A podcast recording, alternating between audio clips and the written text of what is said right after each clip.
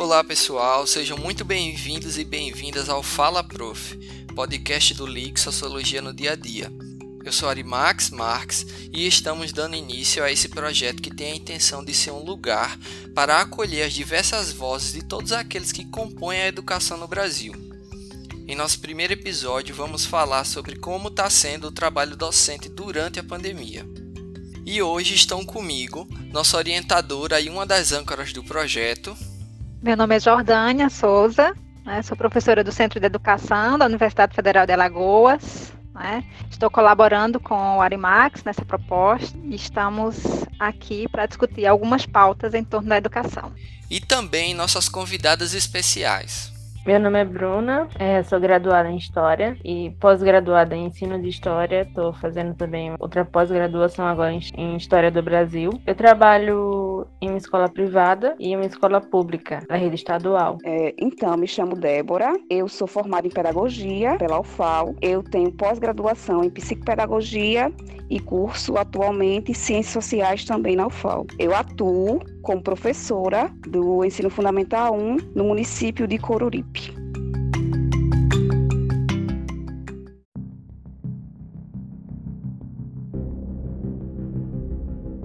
Primeiramente, a gente queria agradecer vocês terem é, aceitado o convite para falar sobre. Eu sei que, apesar de todo mundo estar tá em casa, né, é, vocês estão com uma carga de trabalho talvez até maior, né, do que do que o normal. E segundo que eu queria é, eu queria saber de vocês e aí começando pela Débora, como é que como é que tá as condições de trabalho de cada uma de vocês levando em consideração é, se houve ajuda ou não das escolas é, nesse, nesse novo momento, né, nesse momento inesperado que é o, a, a, pandemia e da aula nesse, no meio da pandemia. E aí eu tô falando de uma ajuda tanto de logística, de pro, é, prover material, prover plataforma, prover meios de vocês conseguirem desenvolver o trabalho, tanto quanto de auxílio pedagógico, né? De, de se teve orientação pedagógica da escola para vocês poderem conduzir o trabalho,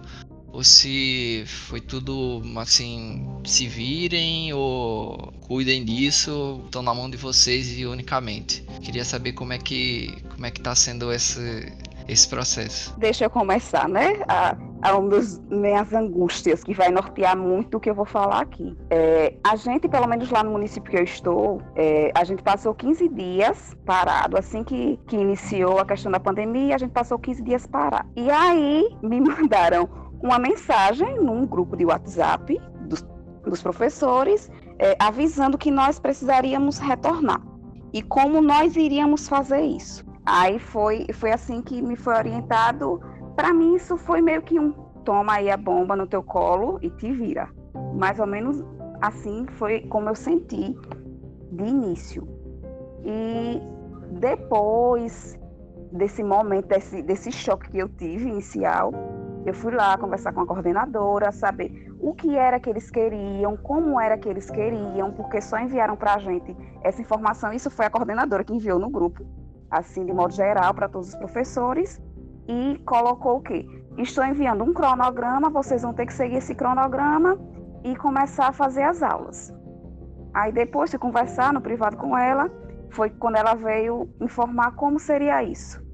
Nós estamos fazendo da seguinte forma: nós estamos usando um grupo do WhatsApp, nós estamos utilizando também o Google Sala de Aula, utilizando os formulários, é, a gente também utiliza um aplicativo que é com jogos de matemática, que é o Matific, e é isso. A nossa base geral é essa. Aí eu faço videoaulas e vou tentando distribuir os conteúdos a partir dessas videoaulas.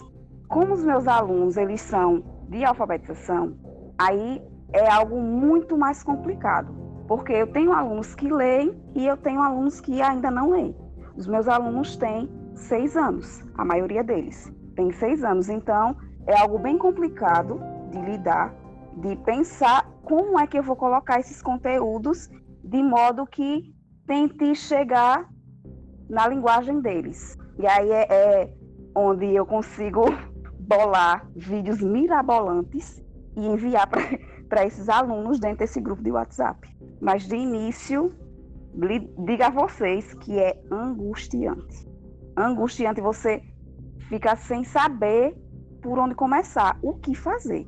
E uma, uma coisa que, que tem que ser colocado é que a estrutura de Coruripe é uma estrutura relativamente boa em relação ao ensino. Eles têm destaque, é, se você for olhar em relação a, a muitos municípios do Brasil, eles têm destaque sim. É, a estrutura é mais ou menos organizada, mas eles colocaram dessa forma para a gente. A gente utiliza esse, esses mecanismos e os alunos, como eles, eles têm, eles recebem no início do ano os livros didáticos. E aí tem português, matemática, geografia, história, eles têm livro para tudo. Então a gente vai gravando as aulas é, a partir do, do, do cronograma que a gente recebe, vai gravando as aulas e as atividades geralmente ocorrem no livro didático uma atividade ou outra. Aí as outras que a gente não consegue no livro, a gente vai para o formulário no, no Google Sala de Aula e também utiliza esse outro aplicativo para mediar algumas questões de matemática. E aí, Bruna? No meu caso, né, eu tenho duas realidades aí. Duas realidades para falar. Sim. Primeira da, da escola privada, né? É assim, quando surgiu né, o processo da pandemia, a gente sabia que era necessário parar. Óbvio que era necessário parar, tanto pelo bem dos alunos, como também pelo nosso bem como professores. Né? Deu aqueles 15 dias do processo do governo, da ordem governamental, só que a, escola privada, que onde eu ensino, eles foram bem rápidos assim a isso. Eles só pararam aos 15 dias, e depois dos 15 dias ele, a gente já se planejou. No caso, foi feita uma reunião, né? antes. É, várias, todos os professores deram opiniões de, de que ferramenta seria melhor. Ficou óbvio também que a gente teria que usar a ferramenta digital. E a coordenação, ela se organizou. Ela não, não nos orientou, porque assim, como eu falei desde o início, para mim, sou jovem, ligado à tecnologia, eu mexi em celular, em tudo, né? Ficou mais fácil de descobrir como funcionava cada ferramenta. Mas eu, eu sabia que meus, alguns dos meus colegas eles não iriam conseguir acompanhar da mesma forma que eu conseguia acompanhar.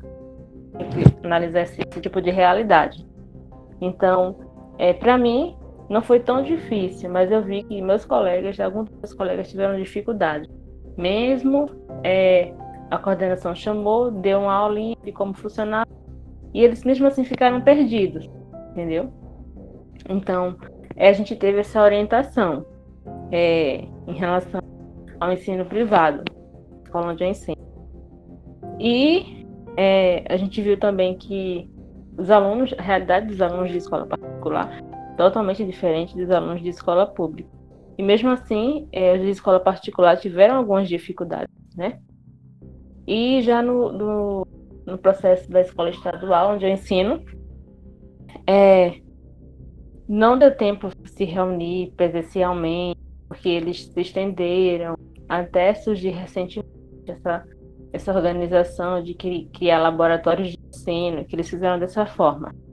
Criar laboratórios de ensino, criar videoaulas para o Enem.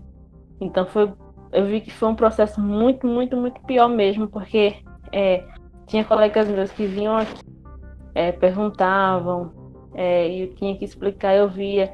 Tinha colegas meus que nem celular tinha, teve que comprar celular então, assim, eu vi que foi muito difícil para eles também, entendeu? Eu consegui enxergar essas duas realidades. Mesmo é, eu, eles vindo aqui, eu orientando, eu falando, tal, como funcionava. Isso é até arriscado, tanto para a pessoa que vinha para minha casa como para mim. Entendeu? Mas mesmo assim, eu recebi algumas pessoas para orientar, entendeu? Então, é, para você ter noção, até é, o próprio próprio a direção da escola chegou em mim também. Bruna, você que já está há mais tempo usando na escola, como é que funciona e tal. A gente viu que pegou, pegou todo mundo de surpresa. Todo mundo. Entendeu?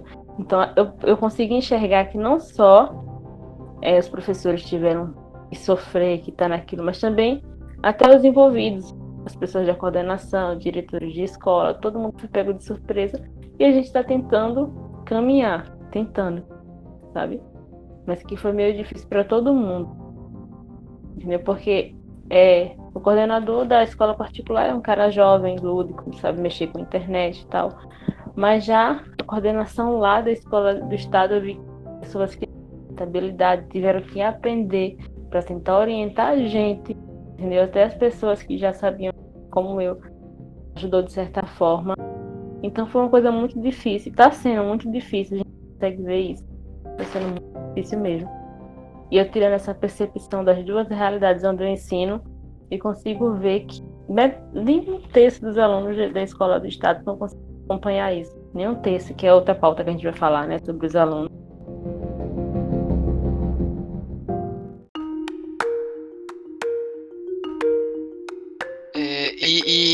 Eu fiquei pensando, se já teve toda essa complicação na parte técnica, né, de, de fazerem os alunos é, acessarem essas plataformas, porque muito provavelmente não foi só novo para vocês, para eles também, né?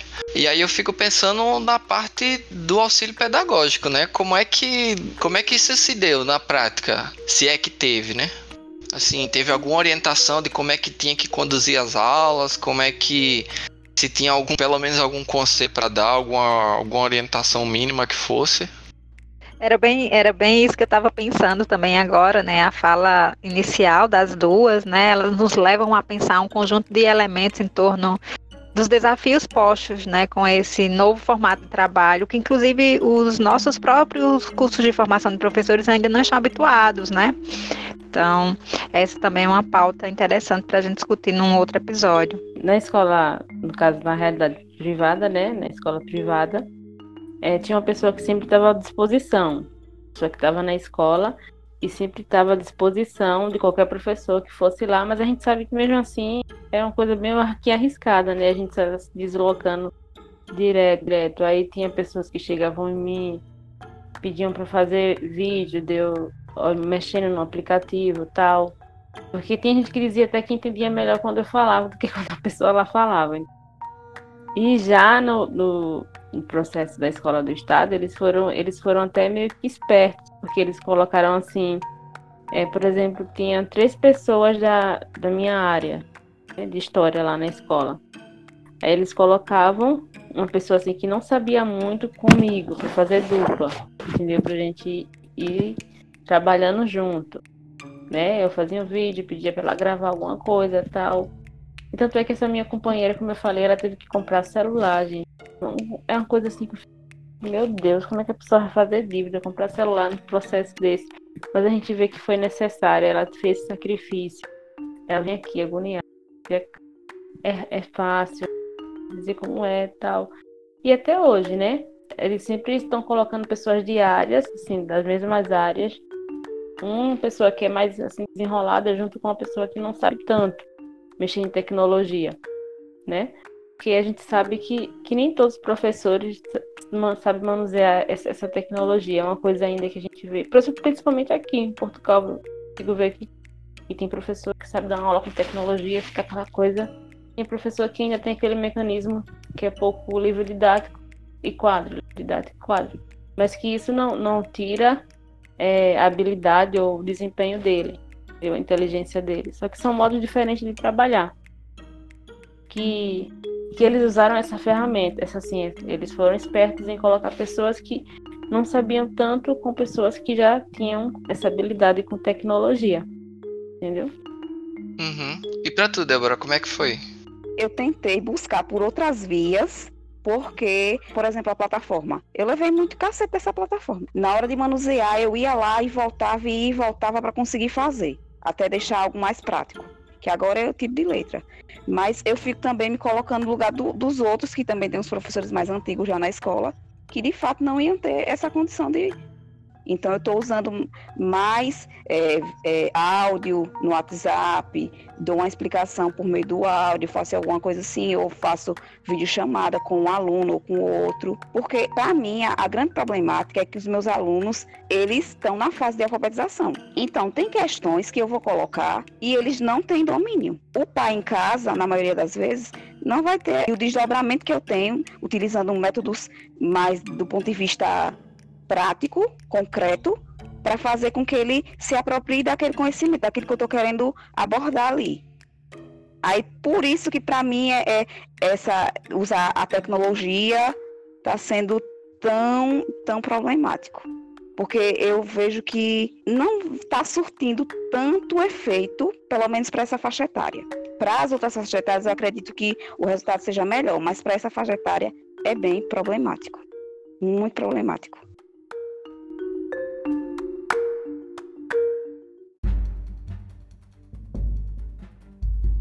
Agradecemos pelas colocações e as falas de vocês, elas já nos mostram um pouco, né, desse cenário de diversidade, de né, é, diversas situações postas, né, no contexto educacional, a partir de lugares diferentes, né, de modalidades de ensino diferentes. Então, tem a ver também com essa diversidade, inclusive posta, né, pelas lógicas de acesso, como vocês colocaram, alguns estudantes não conseguem ter acesso à internet, enfim, todas essas questões e é, esse novo formato, inclusive mediado, né, por uma dinâmica mais próxima com os pais, né? A Bruna falou um pouco dessas cobranças, né, é, dos pais na escola. Então, se vocês pudessem falar um pouco mais desses, como tem sido essa dinâmica, né, de organização do trabalho docente de vocês, né, nesse contexto, seria interessante. E aproveitando um pouco, né, se a Bruna, a Bruna falou dos laboratórios, né, que a Secretaria da Educação é, tem implementado né, nesse período. Então, se você pudesse falar um pouco mais, Bruna, desses laboratórios, seria interessante para o, o, ouvinte, né? Obrigada. É, posso sim, eu vou falar logo dos laboratórios. Assim, eles criaram laboratórios de ensino, no caso, laboratório de português, de matemática, de, de geografia, de história, de língua portuguesa.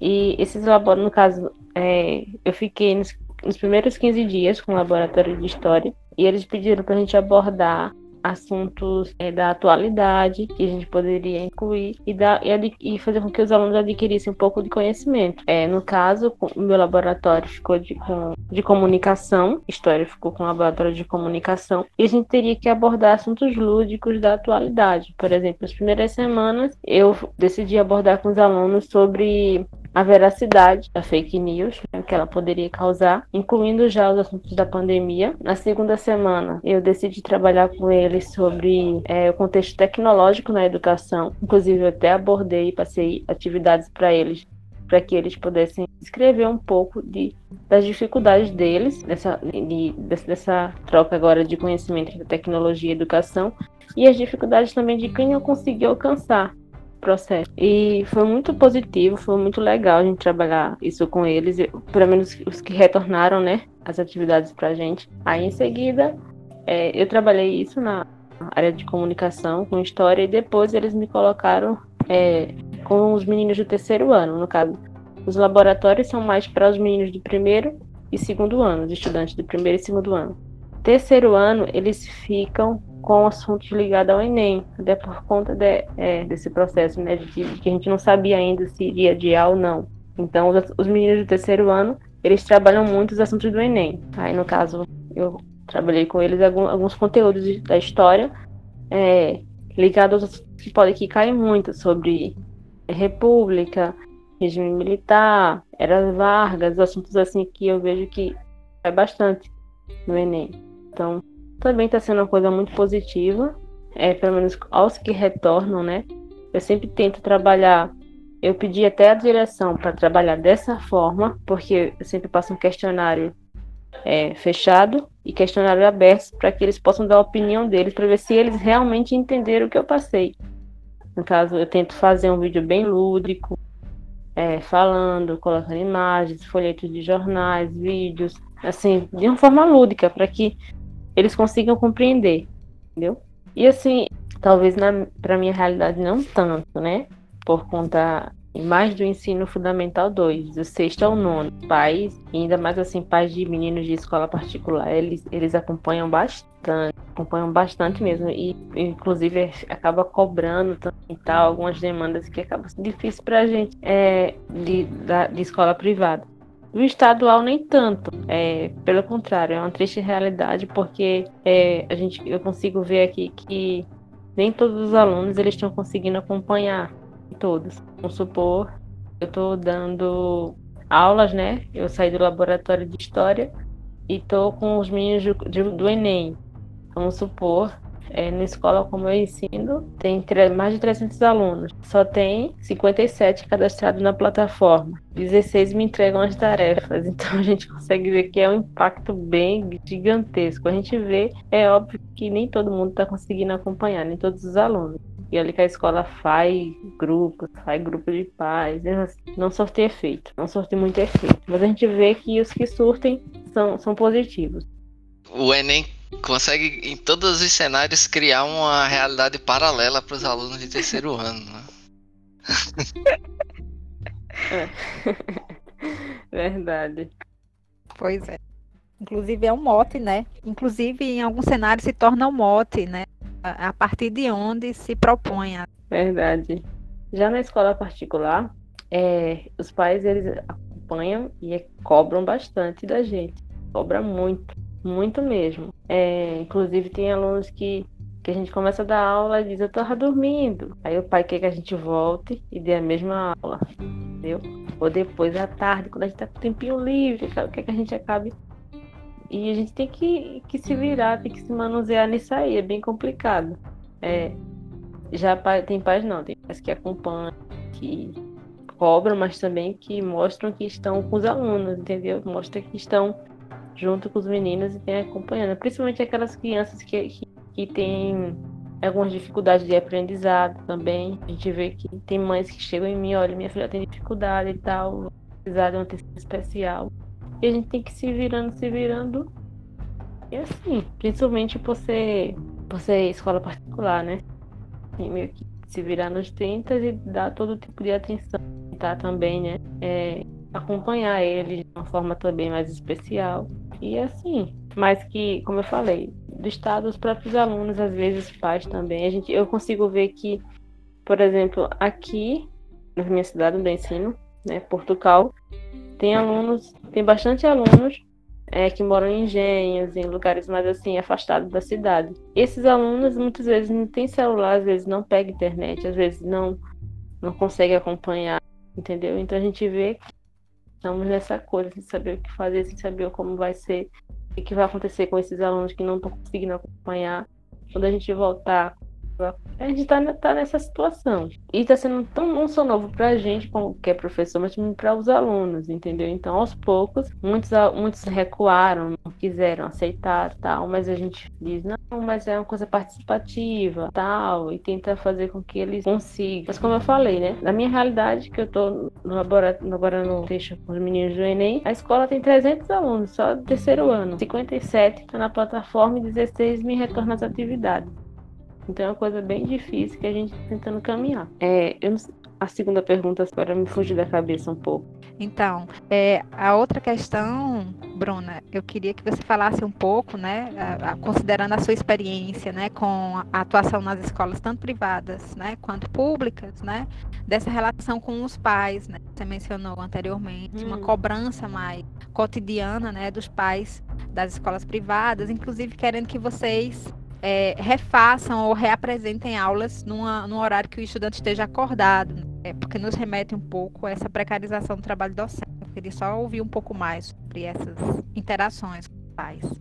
A gente sabe que há uma cobrança muito maior é, no contexto da área é, em relação a, ensino privado e é, nem todos os pais, tem pais que é, mas tem alunos que a gente começa as aulas no horário normal, 7 15 Tem aluno que acorda 8 horas, 8 e diz, ah, eu perdi a aula. Aí a gente diz assim, ah, mas vá lá na plataforma, veja o vídeo, ah, é, analise a explicação.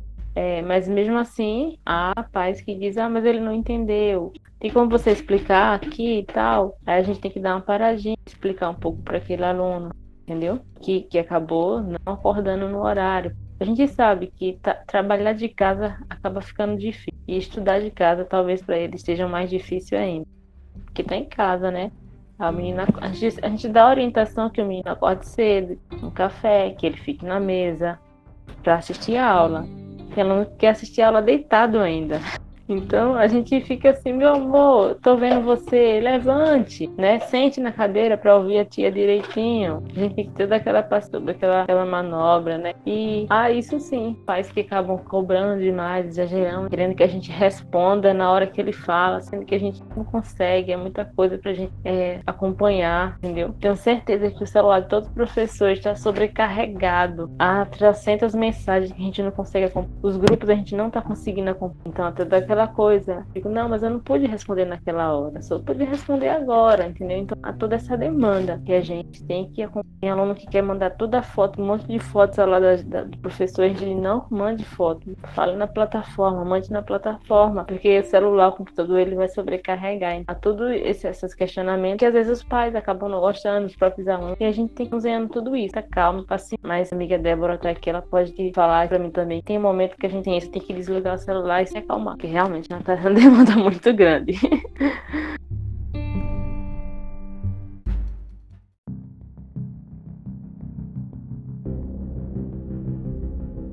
Eu acho que eu tenho bem menos alunos que você. Então, em relação a isso, eu tento cumprir o meu horário, que é o horário da manhã, eu cumpro o meu horário. E aí, se chega algo além disso, se eu quiser responder, eu respondo. Se eu não quiser, eu respondo só no outro dia, no horário da aula. Eu faço o seguinte: não sei se, se é porque eu sou de escola pública e os pais não, eles cobram, mas não tanto como numa particular. Mas eu faço dessa forma e a coordenação nos orientou também a, a seguir nessa linha. Eu disse, ainda bem, já estava fazendo, então eu continuo. Porque, é. de fato, se você deixa. Teve uma época que tinha pai mandando atividade respondida para mim, 11 e meia da noite, não tem condições. Não existe isso, não. Aí eu disse: não vou mais responder, vou deixar aí, outra hora eu respondo. Porque não tem condições, não. Realmente. É difícil. É bem difícil. É, eu fiquei pensando, Arimax, você me freie, porque eu sou uma pessoa sem freio, certo? É... Pode ficar à vontade. É, eu fiquei pensando né, nos desafios de adaptar essa, essa prática pedagógica para estudantes da educação infantil, que é um pouco que você sinalizou na sua primeira fala, né? Que é a coisa da, da dificuldade que você está uhum. na fase de letramento, né? Então, como lidar com essas, essas adaptações? E aí, considerando, às vezes, um cenário que muitos pais, algumas pesquisas têm mostrado, que alguns pais se mantém trabalhando, né, dinâmicas de trabalho e que às vezes, muitas vezes essas crianças ficam sozinhas em casas e às vezes cuidadas por uma criança mais velha, né? Então, isso também tem impacto e pode ser visto por essa eh, chave de classe, né, de acesso, uh, considerando o cenário que a gente tem, né? A pergunta é com relação a essa adaptação para a prática, para a educação infantil, né, considerando é, esses, todos esses desafios. Então, o contexto de lá, da, da, porque eu sou eu sou concursada, mas eu não dou aula no, no eu dou aula em um distrito, faz parte do município. Então eu dou, eu dou aula na Pindorama. Então a Pindorama são, digamos que formada por pequenos lotes, que eles chamam assim lotes lá, que são como se fosse algumas fazendas assim, que eles moram assim, tem a parte mais central, que é onde tem a escola, e tem essas outras partes mais afastadas. Então eu tenho um aluno que é que mora perto de Penedo. Então é um público bem assim diverso. Em relação a, a ter acesso à internet, que eu acho que é um ponto que a gente tinha colocado, né, como nessa, nesse momento agora, acesso à internet é difícil, bem complicado. Eu tenho 24 alunos, só que aí no grupo tem 15 e que respondem às atividades são os 10, assim. E aí eu tenho que ficar sempre tentando buscar aqueles outros que estão ora fazendo, ora não fazendo, e chamando a atenção daquele, tentando buscar aquele pai, né? Porque é bem essa realidade. Lá, como é, é, eles vivem muito da questão da cooperativa, a maioria dos pais continuam trabalhando. É tão tal que o, os casos de, de infectados lá é muito alta muito alta mesmo, porque eles não pararam. Tanto na usina de lá da Pindorama, tanto na usina de Coruripe, quanto na cooperativa, tá lá, a, em todo vapor. Eles não pararam e muitos meus alunos é, são os irmãos que mandam é, as, as, atividades para mim, depois respondido, ah, ele fez atividade, tá aqui, aí envia para mim as atividades, mas a maioria desses que me respondem são os pais. Eu tenho um auxílio muitos pais desses que podem estar em casa, mas outros não, que a gente faz alguns combinados, que eles dizem não, eu vou mandar final de semana. Tem muito de, de esses que conseguem conversar comigo, tem uns que são bem compreensivos, outros não. Além de você estar em casa produzindo um material que tem que chamar a atenção desse aluno, não pode ser algo longo para não ser cansativo por conta da idade, que eles não vão conseguir abstrair tanta coisa. Eu tento, pelo menos, fazer nos vídeos, esses vídeos mais curtos, é, trazer muita atividade concreta e que eles tenham acesso em casa. Por exemplo, eu vou fazer alguma atividade de leitura, mas aí eu peço que eles peguem, por exemplo, vamos fazer um ditado hoje. Vamos olhar o que, é que nós temos na cozinha. Vamos escrever esses elementos aí. Vocês vão escrever e vão gravar um vídeo ou um áudio lendo tudo isso, isso para mim que vocês escreveram na casa de vocês. Eu faço um vídeo mostrando alguns objetos. Eu faço receitas nos vídeos, minha gente. Débora tá no TikTok, né? Tava, inclusive, é nesse nível. Imagine eu com avental fazendo receita para esses meninos. Avalie. Eu gravando coreografia para dar aula de artes. Porque eu sei que, que eu não tenho a obrigação de dar aula de artes, porque lá eles, eles têm todos, é, todas as matérias. Mesmo no primeiro ano, que eu sou professora do primeiro ano. Aí já não é mais infantil, é primeiro ano. E eles têm todas as matérias, só que só sou eu.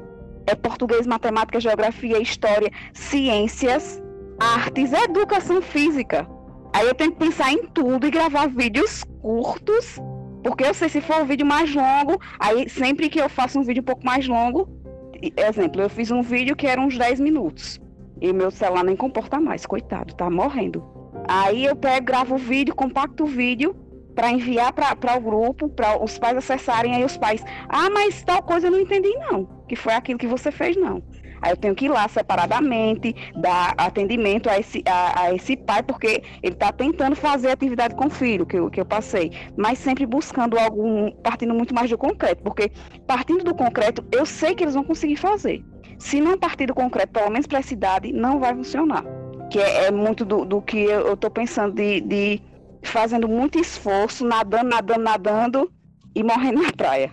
Porque eu já, já consegui, né, já abstrair, e eu tenho certeza que os meus alunos que não foram alfabetizados não vão ser. Não vai ser esse ano que vão ser com as aulas à distância, infelizmente. Não serão. Estou só dando um acompanhamento para que eles não, não retrocedam. É esse o meu pensamento. Não quero que eles retrocedam. Mas avançar, certeza que eles não vão. Infelizmente. Isso é toda a tua angústia, né? É. Nunca é suficiente. Pelo menos para essa faixa etária é bem difícil. É, o retorno é o mais esperado.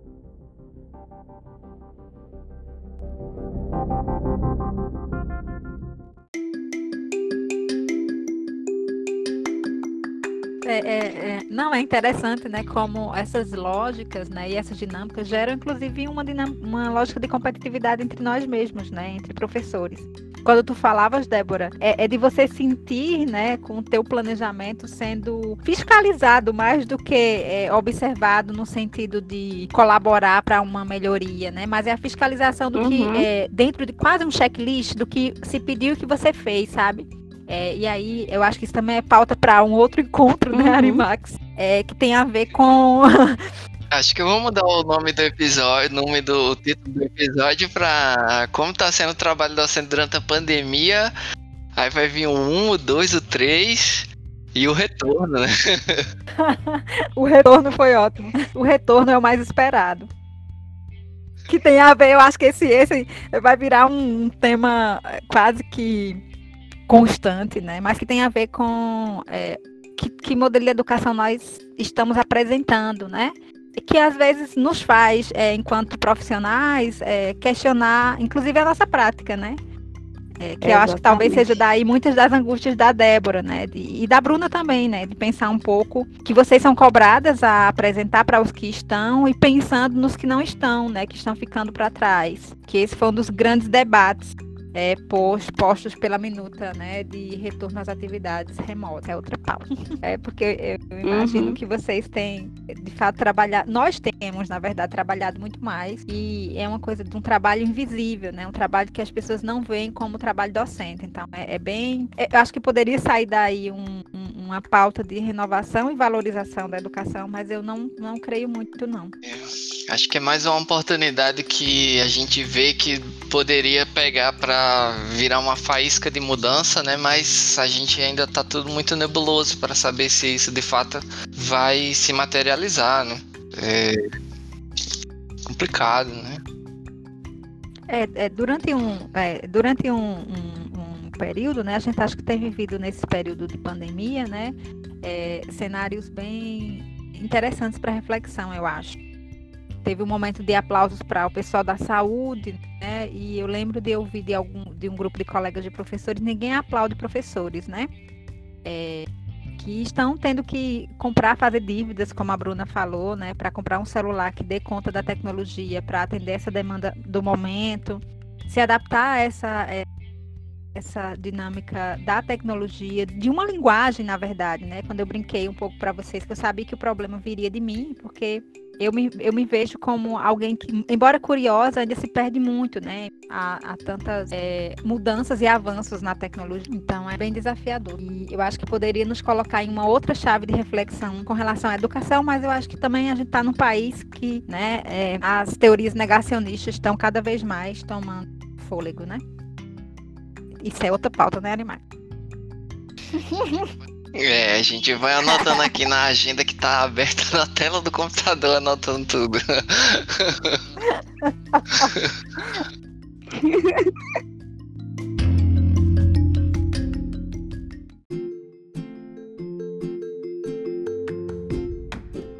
Bom, gente, eu acho que é isso. Se, tiver, se vocês quiserem acrescentar alguma coisa, fiquem à vontade. É, eu acho que se quiserem comentar alguma coisa que a gente é, não, não chamou, né, é, para o diálogo, até porque, de fato, a gente tentou fazer uma seleção, né, Max, considerando que tinha muita coisa que poderia ser é, problematizada por você. E se vocês quiserem fazer uma fala também que pontue alguma coisa que a gente não analisou, ou de fechamento, né, de encerramento, é, gostaria de agradecer as duas, né, é, pela, pela troca. É sempre bom ouvi-las, né? Eu tenho tentado acompanhar alguns grupos de professores que têm é, sinalizado esses desafios, que nos coloca também diante de vários cenários. Professor efetivo, professor tratado e por aí vai. Então, queria agradecer muito às duas por colaborarem nesse momento. Então, pessoal, eu que agradeço também, né? Quando o Arimax falou para mim, eu achei bem interessante. É, tanto assim que eu falei para ele no início que, que a educação era é basicamente isso. Era é aquela coisa assim, onde joga nas mãos do professor e ele, naquele impacto, naquele susto, ele tem que se reinventar e favorecer o melhor para o aluno. O professor, ele é isso. Felizmente, né? Não poderia ser assim, não deveria ser assim, no caso. Mas é. E a gente, como a gente tem um amor pela nossa profissão, faz com cuidado, como a gente pensa no nosso aluno, a gente quer sempre se esforçar ao máximo. Eu acredito que tanto eu, como você, como a Débora eu senti o amor dela pelos alunos, a preocupação, a angústia dela de saber se os alunos estão aprendendo ou não. A gente tenta fazer o melhor para repassar para o nosso aluno. E é basicamente o que a gente está fazendo nesse momento de pandemia. Eu acredito que todo professor, porque eu sou professora, minhas duas irmãs são professoras, e eu vejo o quanto a gente se esforça, a gente tenta se dividir aqui dentro de casa, para uma lá, a outra ajudar, e assim a gente vai. Eu que agradeço, porque é uma forma de, da gente também pensar nessa, nessa prática, quais são esses, esses desafios que ainda estão por vir. Eu sei que ainda serão vários, ainda que retorne, e quando é que será esse retorno, né? Porque acho que aqui é só o comecinho, para a gente tentar balizar ali alguma coisa para esse futuro que está bem certo.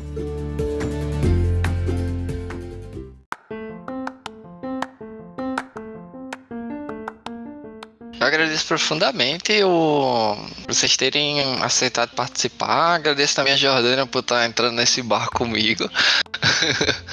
É, acho que a gente está tá constituindo uma equipe para trabalhar com isso.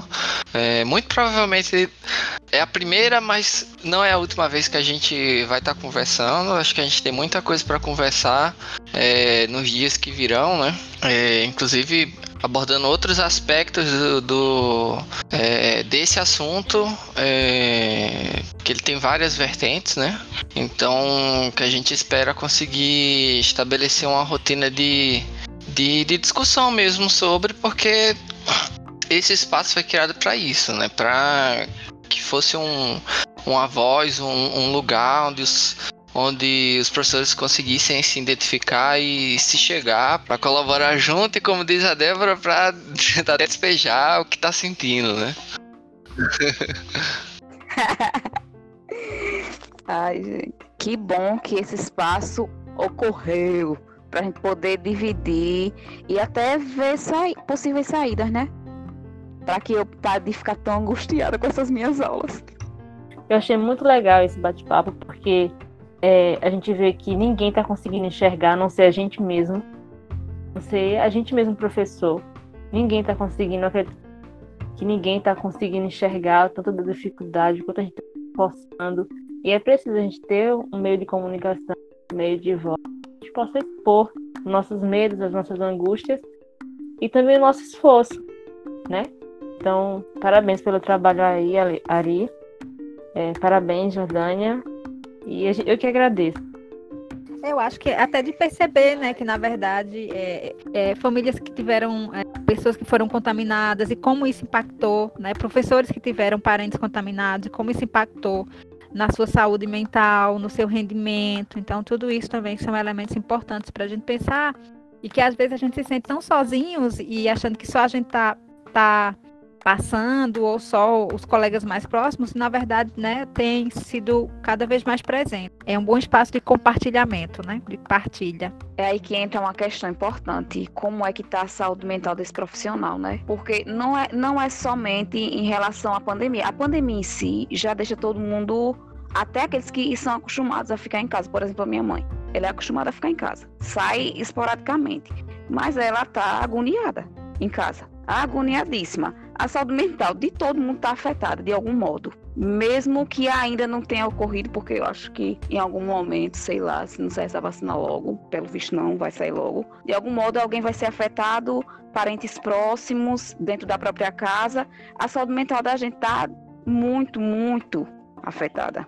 Trabalhar nesse contexto é difícil. Você tentar ser produtivo. Tem dias que, de fato, eu não consigo ser produtiva, não. Não consigo. Eu tento, me esforço, mas não consigo, não. Tem dias que eu só quero dormir, sabe? Aí a pessoa vai tentar, não, vou sair dessa inércia, não tem condições. Imagine como é que é lidar com toda essa esse contexto de escola, sendo que você está vivendo também junto com esse povo todinho a pandemia.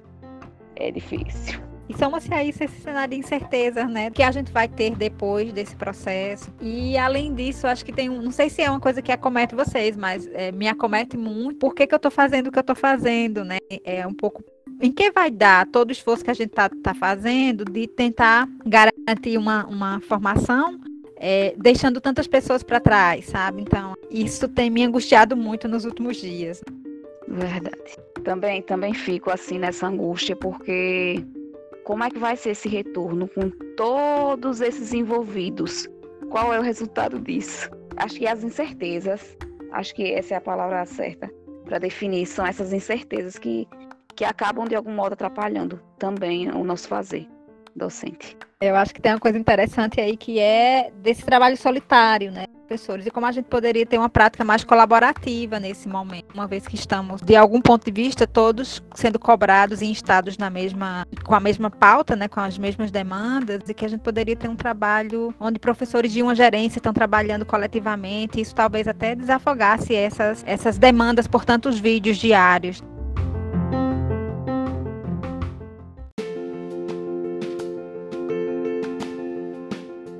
Acho que foi bem produtivo, bem interessante, bem construtivo e com a sensação de, de não sei se de bem-estar é a palavra, mas assim, de que foi importante vocês falarem, né, sobre todas essas questões, porque, enfim, circundam toda a, a vida do professor, né.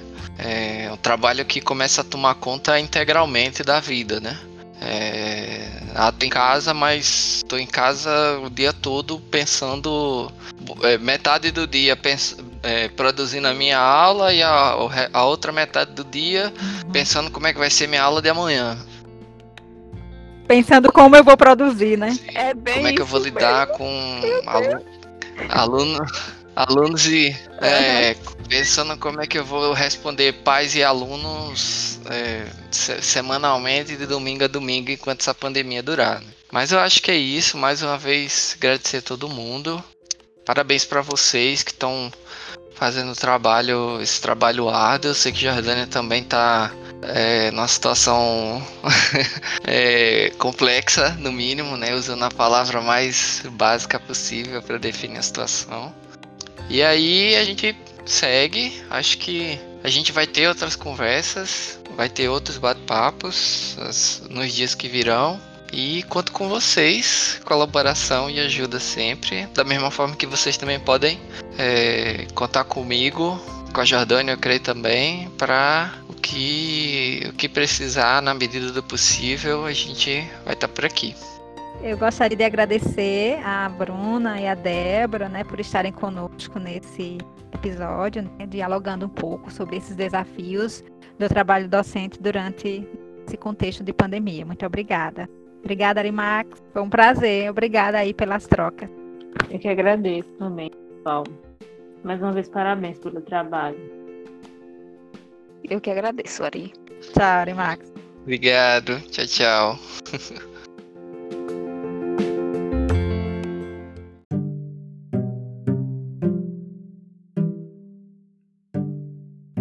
obrigado por ter ouvido o nosso primeiro episódio. Espero que tenha gostado. Compartilhe e comente com os amigos e colegas. Mande seu comentário para o nosso e-mail que está na descrição. E se você estiver ouvindo isso pelo Anchor Podcast, deixe seu recado de voz. Até a próxima.